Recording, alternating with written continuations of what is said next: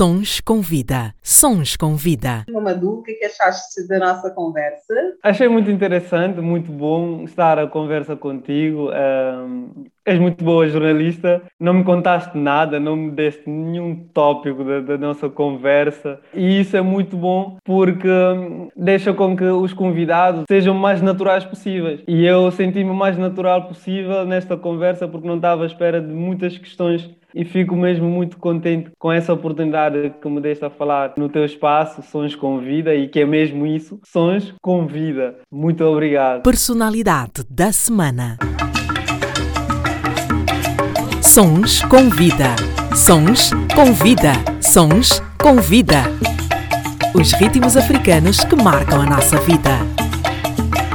Programa Sons com Vida com Cristina Bota.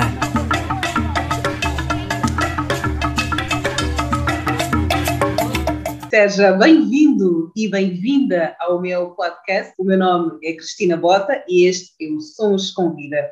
Por aqui passam pessoas cujas histórias podem tocar e inspirar outras vidas, desde artistas mundialmente conhecidos ou pessoas das quais nunca ouviste falar, mas que são essenciais e que fazem verdadeiramente acontecer.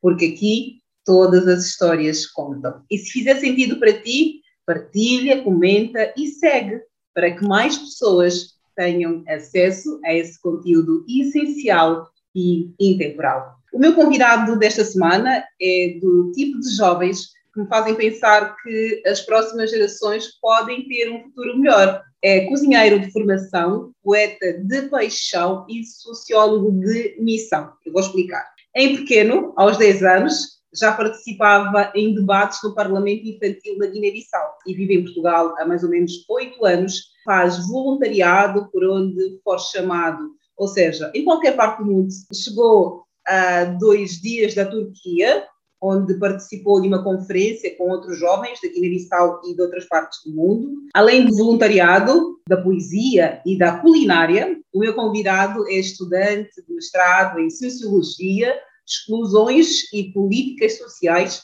pela Universidade da Beira Interior, licenciado em Sociologia pela Universidade do Algarve, mentor de outros jovens e ainda tem tempo de cuidar do mundo, o seu projeto que visa essencialmente contrariar o machismo, tema interessante e atual, através de valores da igualdade de género, atuando fundamentalmente na comunidade migrante dos PALOP, Chama-se Mamadou Alimo Jalou. Bem-vindo e muito obrigada. Amanhã será melhor, com certeza?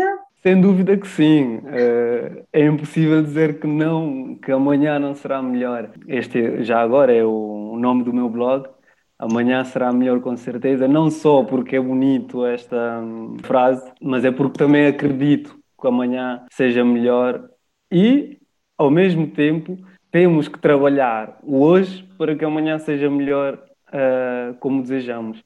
Muito obrigado pelo convite, sinto-me honrado em estar aqui uh, a ter esta conversa contigo, uh, Cristina, e agradeço pelo convite e, e vamos a isso. Eu agradeço pela disponibilidade, queria só confirmar contigo se os dados iniciais estão todos corretos. Estão todos corretos.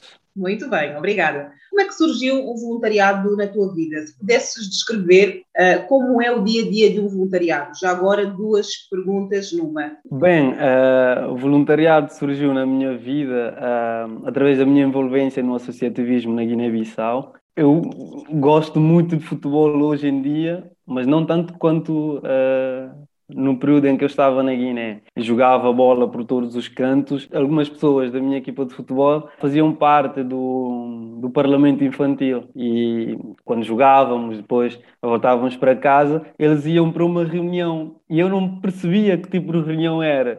Uh, um dia, pela minha curiosidade, claro, perguntei uh, que tipo de reunião é que vocês vão depois de jogarmos. Explicaram-me tudo e eu decidi participar também numa reunião dessas. Uh, e a partir daí comecei a perceber que a equipa de futebol, o, o coletivo que tínhamos entre nós, a união que tínhamos uh, no campo, também ultrapassava uh, as quatro linhas. Ia para outro fórum onde se discutia os direitos das crianças, a defesa de, de, dos direitos das crianças e ao mesmo tempo a proteção das crianças. E a partir daí comecei a me apaixonar por esta vontade de participar e de dar o contributo sem pedir nada em troca. Foi nesse, nesse processo que nasceu a minha vida, ou seja, o, o meu entrelaçar da minha vida normal com, com o voluntariado.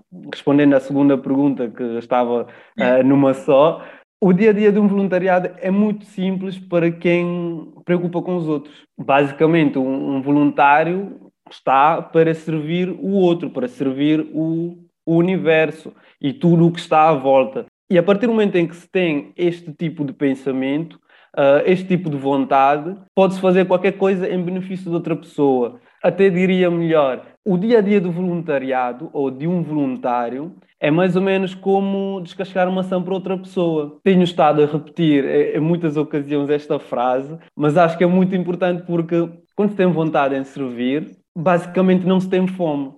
E hum. não significa que não se tem fome fisicamente. Toda a gente tem que ter fome fisicamente e biologicamente. Mas primeiro temos que ter a vontade de ver a outra pessoa satisfeita. E essa vontade de ver outra pessoa satisfeita leva-nos a abraçar as causas, a oferecer a maçã para outra pessoa comer e sentir-se bem e depois sentirmos-nos bem também com, com essa ação uh, sem pedir nada em troca. Ok. Muito interessante esta analogia que tu fazes de cortar a nação para outra pessoa, de ajudar o universo. Quais são os países em que tu já foste fazer voluntariado? Para já é só um país, que é a Turquia.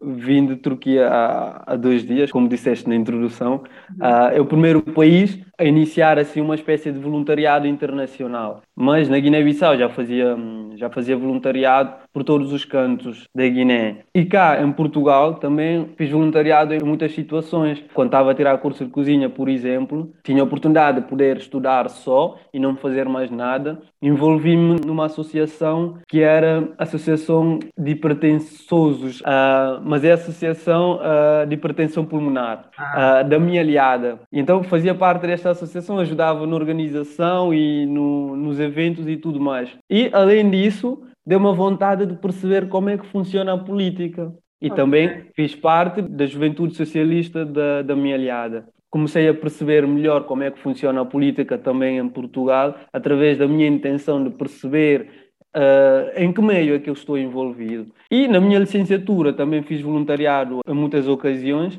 tal como ser animador da rádio, da Rádio Universitária do Algarve. Aprendi imensas coisas na, naquela rádio e também fiz voluntariado na revista académica da Universidade do Algarve. Escrevi alguns artigos para essa revista. E, para além disso, muitas outras coisas, das quais pode-se considerar que é ação voluntária, porque vou de coração aberto e saio de lá satisfeito sem nada em troca. Nada em troca em termos monetários, claro a satisfação de ver o outro bem acaba por ser o pagamento, não é? Exato, é isso. Tu neste momento não tens ainda nenhuma, nenhuma obra uh, publicada, também fazes uh, poesia, também escreves, não é? Mas ainda assim escreves vários artigos para o jornal online da, da Bairrada, Informação, é isso? É. O teu blog, ou seja, tens uh, tempo para fazer voluntariado, para estudar, para cozinhar, tu também és cozinheiro, e ainda tens tempo para fazer, para escrever o diário uh, de um voluntário no teu blog, que amanhã será melhor. Como é que te consegues dividir assim importantes? Bem, é, a, a, divisão não é, não é assim tão complexa como se pode notar, mas é preciso criar uma rotina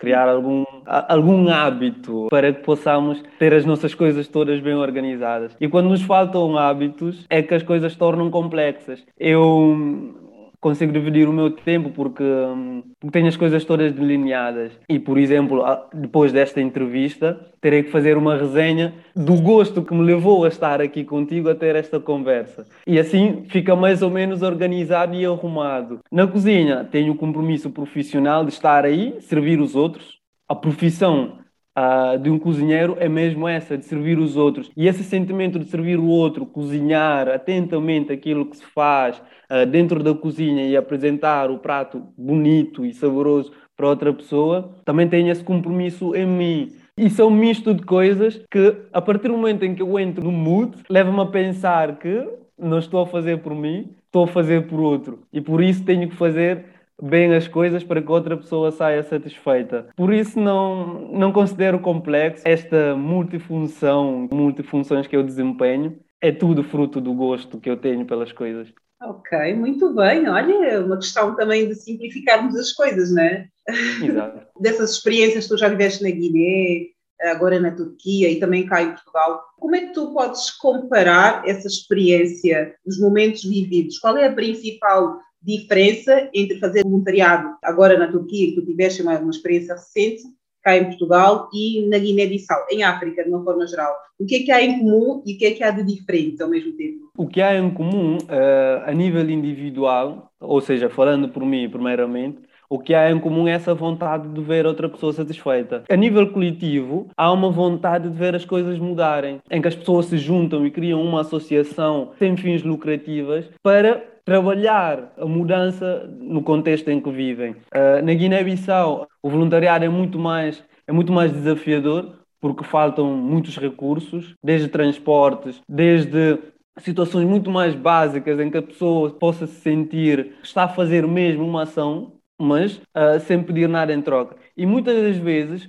as pessoas fazem voluntariado na Guiné, têm a capa do voluntariado, mas pedem algo em troca. Porquê? O, o, pedir algo em troca não é mau. Porque, primeiro, se tivéssemos mínimas condições de fazer voluntariado sem que as pessoas passem por uma situação de pedir alguma coisa para satisfazer as suas necessidades, essas pessoas não pediam. Ao faltar recursos básicos de uma pessoa a poder trabalhar e ajudar outra pessoa, levam muitos jovens e muitas pessoas que fazem voluntariado na Guiné, a priori, logo, pedem algum, algum, alguma troca. No, no, caso português, onde eu fiz também voluntariado em muitas, em muitas situações, aprende-se imensas coisas. Conheces o contexto nacional e conheces o contexto internacional. Desde a, minha envolvência nessa associação de hipertensão pulmonar na minha alhada, acabei por perceber muitas coisas, não só locais, como também nacionais, em Portugal e, e um bocadinho de, de fora de Portugal. No Algarve, por exemplo, na rádio universitária do Algarve,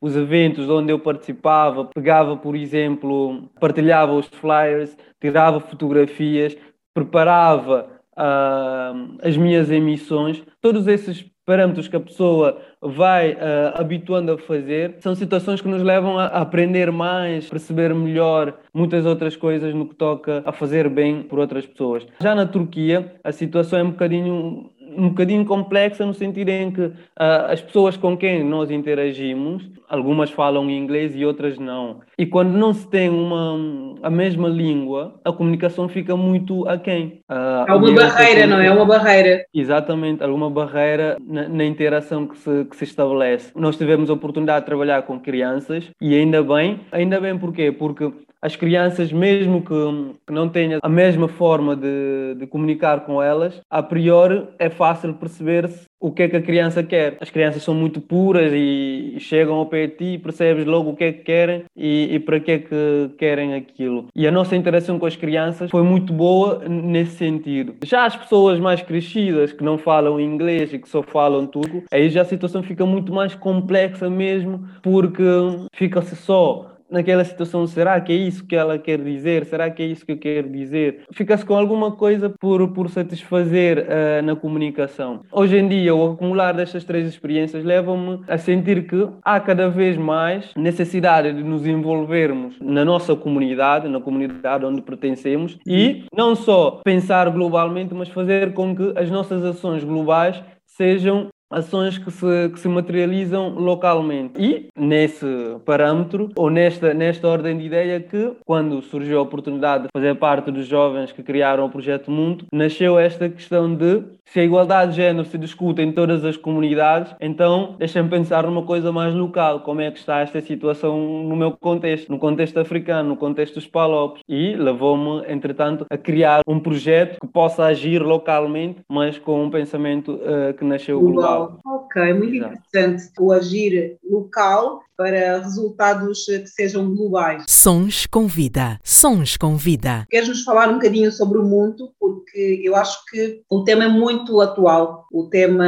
é muito pertinente hoje em dia. A pandemia também veio descobrir várias desigualdades sociais e de género e violência doméstica e várias situações muito preocupantes. Sim, uh, é verdade. A pandemia veio nos provocar a pensar muito rapidamente e encontrar soluções a muitas situações. O projeto Muito, já agora, antes de começar a falar mesmo do projeto, é preciso dizer o, o nome Muito, pelo menos da forma como eu encaro a expressão da palavra ou o significado da palavra, uh, baseia-se em dois sentidos. Ou seja, antes disso, é uma palavra da língua Bantu, que é falada no, no norte de Angola. Significa homem que é singular de Bantu, que significa homens. Tirando esta parte introdutória, a forma como eu encaro o conceito mundo, que muitos africanos, pensadores africanos trabalharam, baseia-se em dois sentidos, principalmente no que toca ao projeto. Se mundo significa homens, se o mundo significa homem, então todos os homens têm a responsabilidade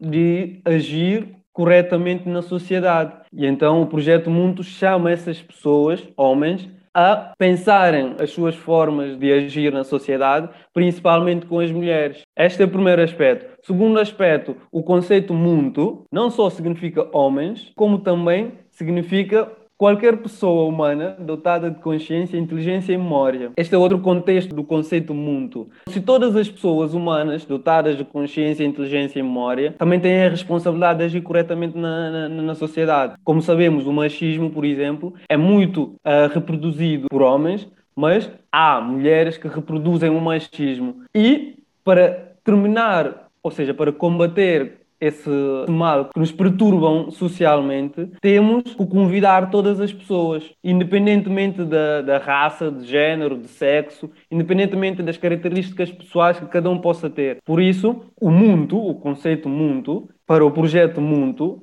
é precisamente baseado nestes dois campos. E o projeto nasceu simplesmente porque fiz parte, fui selecionado para fazer parte do, do programa de mentoria do He for She, que é uma, uma organização uh, global que trabalha esta questão de igualdade de género a nível, a nível mundial. E quando fui selecionado, não sabia o que fazer. E lá está, o meu pensamento global sobre as temáticas e tudo mais levou-me a pensar que se esta oportunidade de fazer parte do grupo de jovens é trabalhar precisamente sobre a igualdade de género, então é preciso pensar globalmente como é que está a situação de igualdade de género no mundo e criar um projeto claramente local onde as pessoas de perto possam sentir que têm a responsabilidade de fazer a mudança na forma de tratamento com as mulheres também. Falei com a minha mentora e ela, a minha mentora Ana Paula, sentiu-se bem em ter ouvido de um homem esta ideia de contrariar o machismo a partir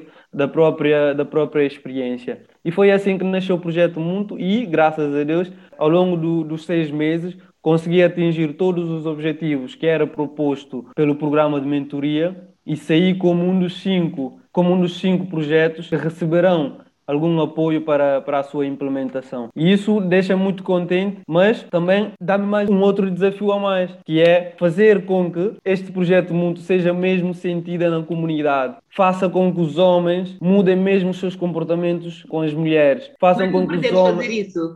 Que ah, tipo ações é que tu vais desenvolver para não é reeducar, mas pelo menos para chamar uh, os homens a mudarem o comportamento? Bem, uh, primeiro, este projeto vai entrar em ação a partir do próximo ano, no primeiro semestre do próximo ano. Primeiramente, vamos trabalhar com jovens, jovens da minha idade, dos 25 anos, 24 e, e, e, menos que 30 anos, por exemplo. E a partir do momento em que trabalhamos com esses jovens das comunidades palopes que fazem parte das universidades, dos núcleos da, das associações africanas nas, nas universidades, Trabalharemos como, por exemplo, fazer rodas de conversa, receber palestras de outras pessoas que percebem melhor sobre a temática de igualdade de género, que percebem melhor sobre esta temática do conceito mundo, que percebem melhor sobre a masculinidade, que percebem também melhor sobre masculinidades africanas ou masculinidades positivas. Depois dos três meses de implementação destas ações, o projeto vai ganhar uma outra dimensão, eh, uma outra dimensão que é um desejo meu, atingir, por exemplo, o nível de ser uma ONG, uma ONG muito, que não só vai trabalhar uh, em Lisboa,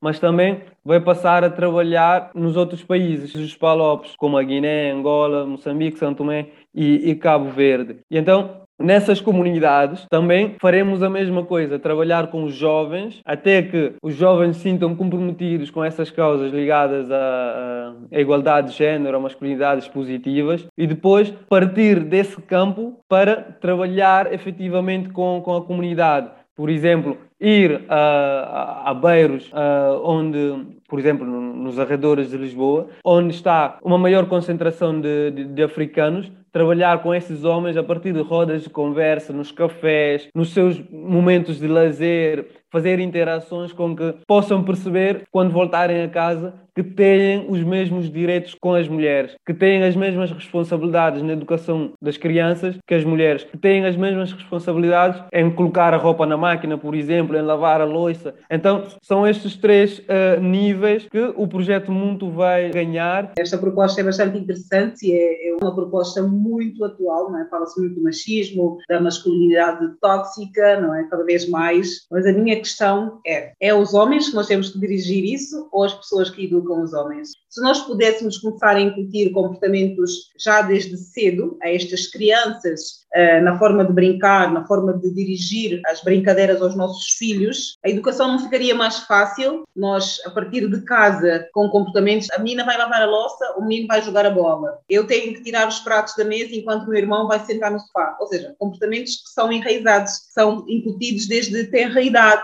Não é daí que nós temos que começar a educar, Certamente que sim. Passa por esse processo de educação, uh, de educação das famílias, infantil. Né? Das famílias. Exatamente. Exatamente, uh, dessa educação infantil, dessa, dessa assumir da responsabilidade das famílias na forma como educam uh, as suas crianças. Mas no que toca ao projeto Mundo, ao trabalhar com os jovens, primeiramente, e esses jovens sentirem-se comprometidos com essas causas, depois trabalhar com as pessoas nas comunidades, várias famílias, claramente, e essas famílias, nos seus comportamentos em casa, poderão reproduzir esses ensinamentos nas rodas de conversa, nas palestras e tudo mais, com as suas crianças em casa. É este o processo, porque primeiro não podemos partir, por exemplo, o projeto Mundo já, já conseguiu esse feito, que é ser um, um dos projetos que vai receber o, os apoios. Uhum. Uh, e então, depois deste feito, não podemos partir logo para a comunidade, chegar na, na, na casa das pessoas.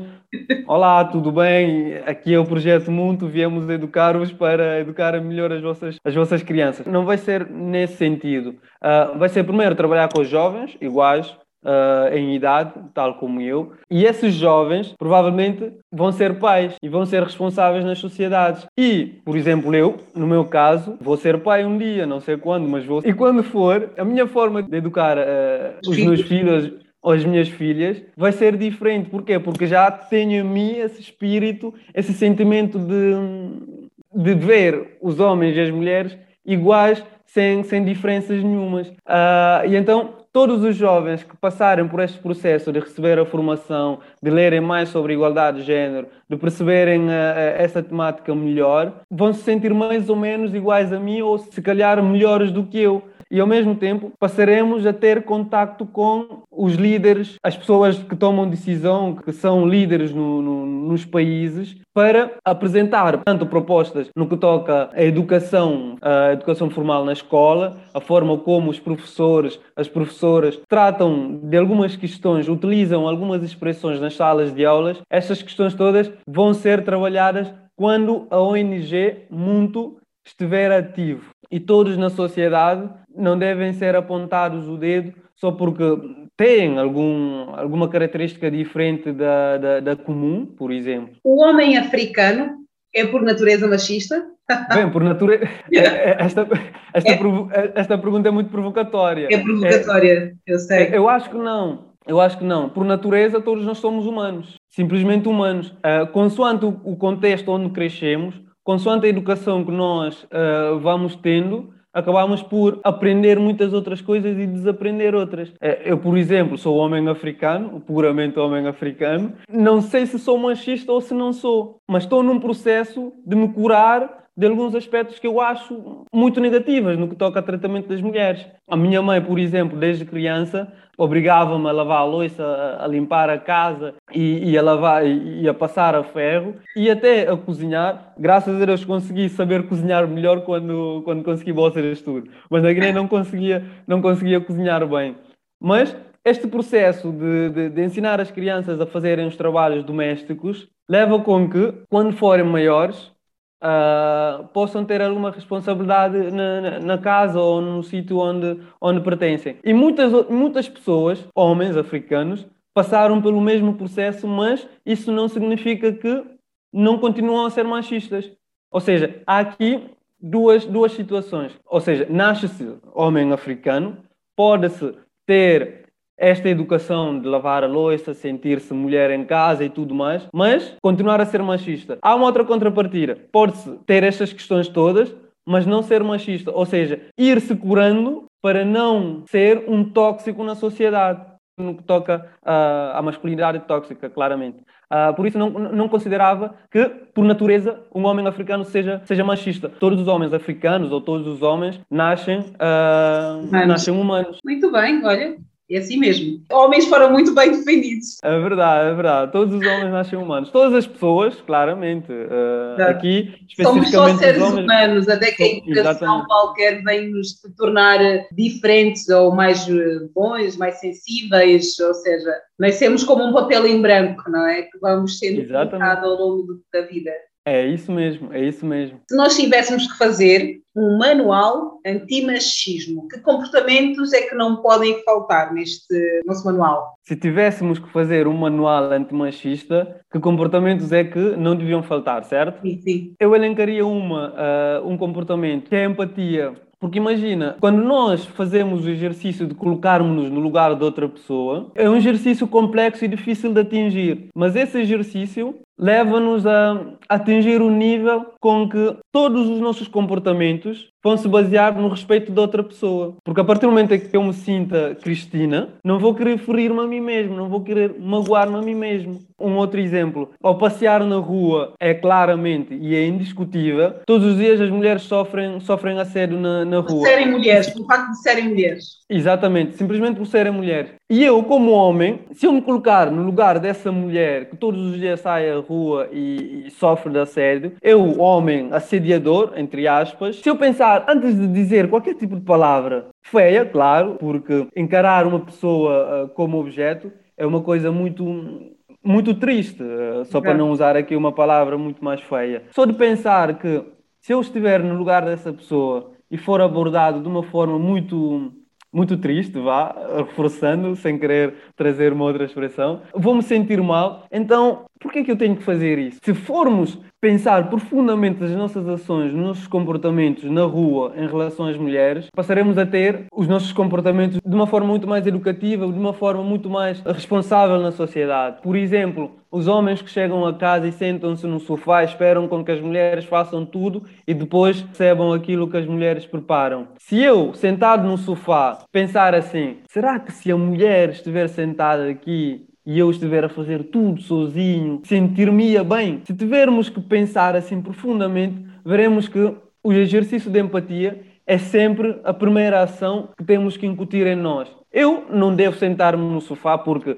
uma mulher não pode ocupar das crianças, não pode ocupar de lavar a roupa, não pode ocupar da cozinha, não pode ocupar de lavar a louça e eu sentar no sofá em frente à televisão e a espera com que a mulher traga tudo para mim. Se começarmos a dividir... É abusivo, isto é abusivo ao mais alto nível. É muito, é muito abusivo. Se eu sentar no sofá, quiser com que a minha mulher e eu tenhamos as mesmas responsabilidades em casa, então tenho que começar a incutir em mim o exercício de empatia e colocar-me sempre ao lado da mulher em tudo que ela faça. Se ela corta a cebola, então eu tenho que descascar o alho ou cortar a, a, cenoura. Se ela coloca a panela no fogo, então eu tenho que ir amanhar o frango. Amanhar o frango é preparar o frango. Trouxe agora uh, uma expressão da cozinha. Coisas assim do género levam-nos a, a, não pensar muito nos outros, nos outros elementos uh, que me pediu aqui para elencar. Só a empatia pode curar-nos deste mal que, que, temos reproduzido ao longo do tempo. Quando for a altura de fazermos o manual antimachismo, essas questões têm que estar realmente muito claras. Né? E do ponto de vista que tu disseste por último, do exemplo do casal que partilha as funções na cozinha. Até é bom porque isto em termos de intimidade para o próprio casal, porque acabamos por ter aí um momento de partilha, de conversas fora das contas, fora dos filhos, fora de responsabilidades, conversas mais tranquilas, mais amenas, mais, eh, mais leves na cozinha. Uh, acho muito bem que estes manuais sejam pensados e este tema é bastante pertinente. Sons com vida, sons com vida. Se hoje fosse o último dia da tua vida, o que é que farias? Abraçava a pessoa que estiver ao meu lado. Uau! Mas abraçavas o dia, o dia todo? O dia todo, em todos os momentos. Neste momento não estou com ninguém. Neste Mas hoje não vai ser com... o último dia da tua vida. Ainda, graças a Deus, espero que não. Ainda temos ah, muita coisa por fazer, mas vamos supor que. Sim, vamos supor que hoje seria o meu último dia uh, de vida. Claramente que abraçava uh, a pessoa que estiver ao meu lado e, e diria tudo o que me vier uh, na mente e que sair também do coração, claro, porque há aqui uma ligação que temos que permanecer sempre. Não temos que pensar só que a cabeça é que funciona e deixar o coração, mas sim criar o hábito de ligar essas duas coisas porque é assim que, que devemos funcionar. Diria muitas coisas bonitas e, e, faria com que a pessoa percebesse o valor que tem e que o meu desaparecimento não o impeça de concretizar os seus sonhos. Tentava fazer isso como as minhas últimas ações enquanto humano. Obviamente que essa reflexão que tu trouxeste de incutir na pessoa que independentemente de eu estar aqui ou não, a tua vida continua, é muito importante, porque às vezes Exato. a vida perde um pouco o sentido quando perdemos as pessoas. É verdade, e eu, e eu por exemplo, hoje estou, estou num dia um bocadinho complexo, porque perdi uma pessoa muito importante uh, da minha vida e da vida de muitas pessoas na Guiné-Bissau, e estar aqui nesta entrevista contigo leva-me a pensar em muitas coisas que eu tive. Uh, Olha, os meus, os meus sentimentos, os meus sentidos pésames quem é que Obrigado, agora? É um dos responsáveis religiosos da Guiné-Bissau, que é muito respeitado e acarinhado por todos. É aquele tipo de pessoa que é exemplo do homem do povo. E quando se tem a oportunidade de interagir com este tipo de pessoas, mais do que uma vez, leva-nos a pensar que é mesmo isso. A, a vida tem um fim, mas o fim de uma pessoa não impede que a vida continue. E o ensinamento que essa pessoa nos dá enquanto estiver vivo, ou que nos deu enquanto estiver vivo, são fruto de coisas que nós temos que agarrar como com muita força e, seguir o nosso caminho sem pensar em maldade, pensando nas coisas que eu, que eu conversei com, com essa pessoa que faleceu, leva-me a querer fazer mais e melhor uh, para as pessoas que estão à, à, minha volta e tentar ser mais ou menos igual a essa pessoa que, que desapareceu. Sim, porque todos os ensinamentos que eu, que eu tive com essa pessoa continuarão presentes. Vamos continuar a manter o, o legado dele. Eu, eu, por exemplo, vou fazer o mesmo. Apesar da partida das pessoas, fica um legado. A pessoa foi, mas eu vou continuar a seguir os seus ensinamentos. Isso é muito forte. Sons com vida. Sons com vida. Se a tua vida fosse uma poesia, qual seria o título? Aventureiro. Aventureiro. Sim. E se pudesses eliminar um comportamento social que virou moda atualmente, qual seria este comportamento que tu eliminarias? Bem, uh, esta é fácil. Esta é fácil, é o machismo. Uh, a forma. Eu, eu, não queria usar a expressão nojenta. Machismo é uma coisa nova, machismo não é uma coisa nova. Machismo não é um comportamento secular, diria. As mulheres agora são cada vez mais ativas e não, não permitem alguns comportamentos. O comportamento do, do homem eh, tóxico e já vivemos sociedades antigas em que a mulher era tudo completamente submissa, era objetificada, a mulher não era nada, era um objeto para fazer filhos e nada mais. Isto é um comportamento secular, podemos assim dizer, não é? Exatamente, exatamente. E eu, é a primeira coisa que eu mudava. Porque imagina, a partir do momento em que nós não temos esse pensamento de tratar outra pessoa como objeto, acabamos por sentirmos-nos iguais a essa pessoa. E a nossa forma de tratamento passa a ser muito respeitosa e igualitária. Se pensarmos, por exemplo, em termos de, de racismo ou de outras discriminações, se eu, homem, não tiver comportamentos machistas com as mulheres, o sentir-me superior a outra pessoa por razões da cor de pele não seria, não seria aspecto de, de discussão Ou seja, este é, é o primeiro comportamento que eu, que eu eliminava assim que, que tivesse poderes de mudar o mundo. Qual é o comportamento social que te incomoda? O comportamento social que me incomoda. Vou dar-te um exemplo. Um grupo de jovens, homens, claramente, sentarem-se nas suas conversas e tudo mais e estiverem a falar uh, das mulheres de uma forma triste. Este comportamento social deixa-me deixa muito perturbado. E... Voltamos ao machismo, né? voltamos uma vez mais ao machismo, à objetificação Sim. da mulher uma vez mais. Sim. No sentido global, eu pegava no comportamento machista e acabava com ele, se tivesse poder, claro.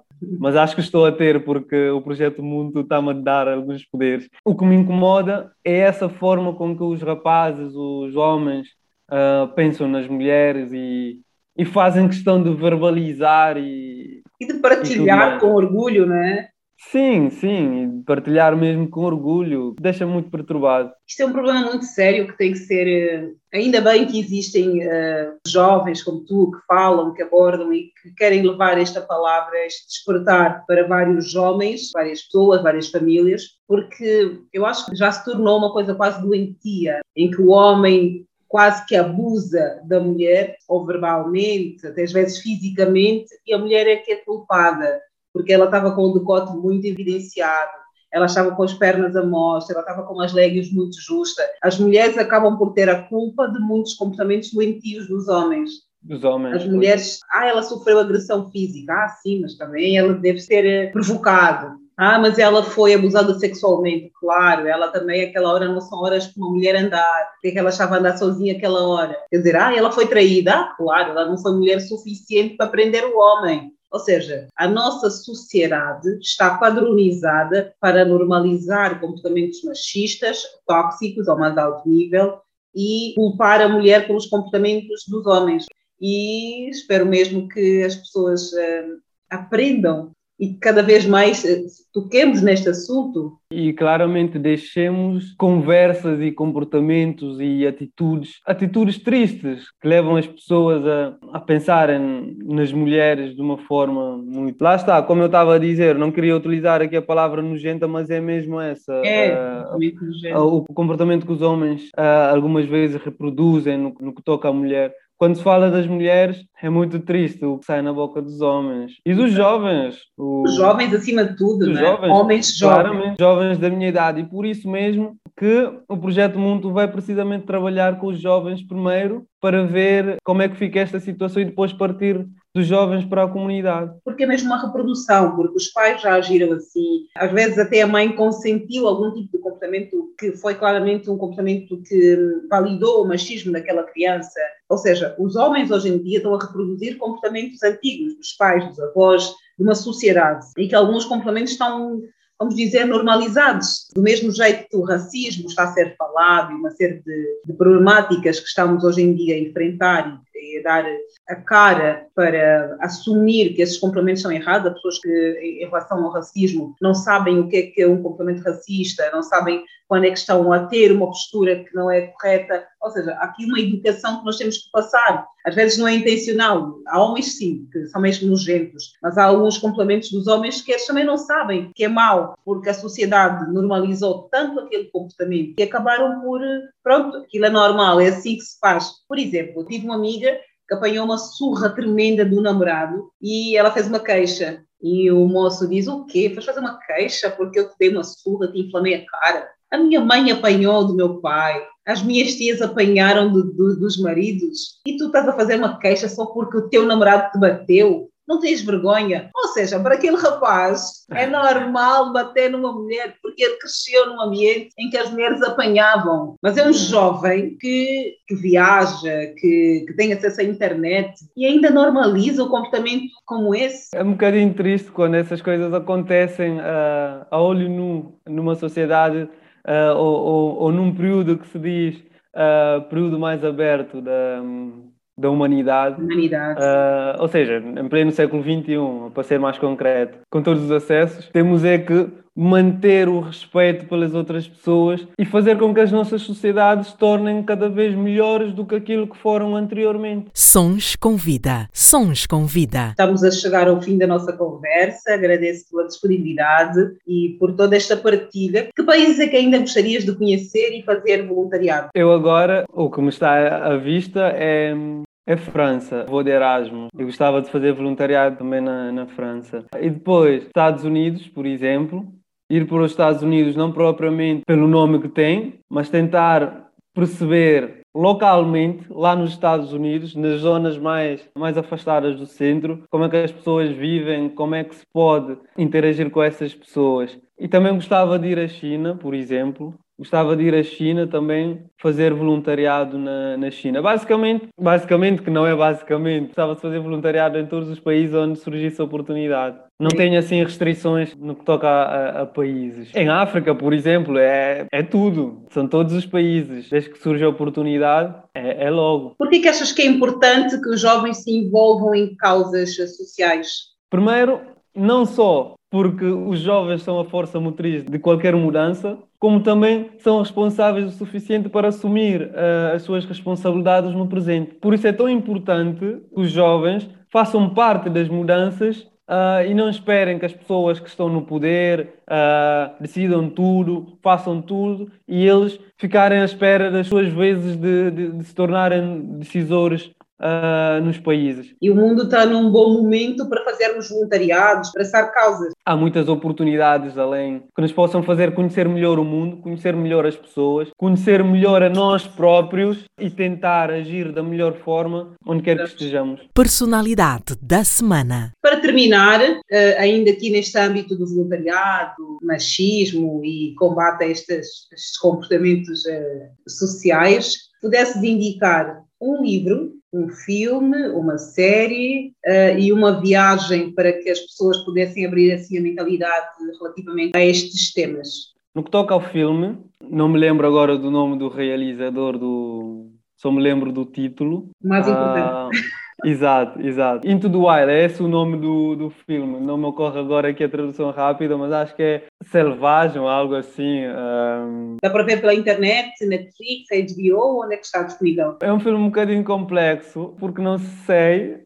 como é que as pessoas conseguem ter acesso. Mas ao pesquisar, por exemplo, Into the Wild, no Google, as pessoas poderam ter como encontrar o filme. Ofereceram-me este filme, a pessoa que me ofereceu este filme abriu a minha cabeça uh, no que toca a, ao gosto pela cinematografia. No que toca a livros, acabo por ficar mais confuso porque é, é das minhas paixões e não consigo elencar assim uh, um livro. Eu vou dizer o, o, livro que eu estou a ler, que eu tenho estado a ler uh, nos últimos tempos, que é Os Homens Também Choram. É o livro de Nelson Marques que não só provoca os homens a pensarem esta questão emotiva que, que acabam por privar. Por exemplo, nós homens temos essa tendência de não nos, de não nos deixar chorar, de não nos deixar vulneráveis, uh, não só neste aspecto, mas também uh, na importância que tem em colocar-nos colocar -nos numa situação em que é preciso mudar os nossos comportamentos na sociedade. É preciso promovermos-nos socialmente com atitudes e comportamentos da masculinidade positiva que promova uh, esta igualdade entre homens e mulheres. E tens alguma série ou algum Bem, série The Mirror. É uma série muito, muito complexa que junta tecnologia, junta muitas outras, muitos outros aspectos na nossa sociedade, leva-nos a pensar como é que outra pessoa me vê, como é que eu posso ver outra pessoa, quem é que me está a vigiar, quem é que eu estou a vigiar. Tens algum país de destino que possas uh, indicar alguém para se inspirar? Turquia. Quem tiver a oportunidade que visite Turquia, não só porque é um país complexo, mas é um país que tem muito a oferecer ao mundo. É um país em que se bebe chá todos os momentos, é um país em que te oferecem chá assim do nada, e este oferecer chá é muito mais do que oferecer só bebida.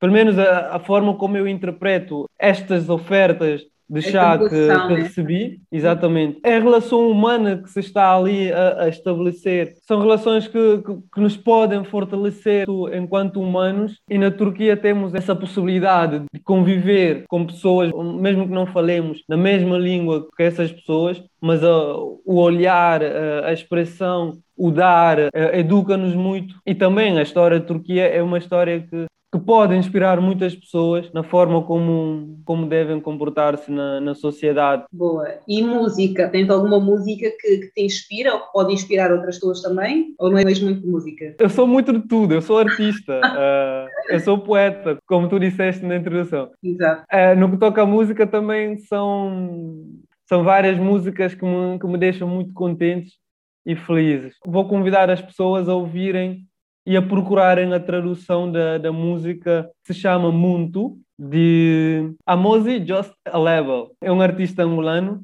que um, no mês de junho, salvo erro, lançou a música com o título Muntu e a letra dessa música é muito inspiradora porque leva-nos leva-nos a essa ideia mesmo de cultivar o bom-estar na convivência que, que estabelecemos nas nossas sociedades. Uma outra música que talvez. Não te quero cortar, só para acrescentar. Para quem não percebeu, o artista que o Mamadou Alimo indicou é o Jay Kanga, para muitos é, é, é conhecido por Jay Kanga. É um artista angolano muito, mas muito profissional. Eu também já trabalhei com ele. É um artista que nos faz pensar sobre muitos aspectos. Exatamente. É, é, ele mesmo. É isso. É ele mesmo. Não me lembrava do, do outro nome que é muito mais popular, por isso as pessoas que procurem só no YouTube a música muito, a sonoridade, a forma como ele canta, é muito inspirador. Uma outra música, só para voltar aqui um, ao meu país, é muito antiga, José Carlos Soares, chama Sibu está diante de luta. Sibu está diante de luta.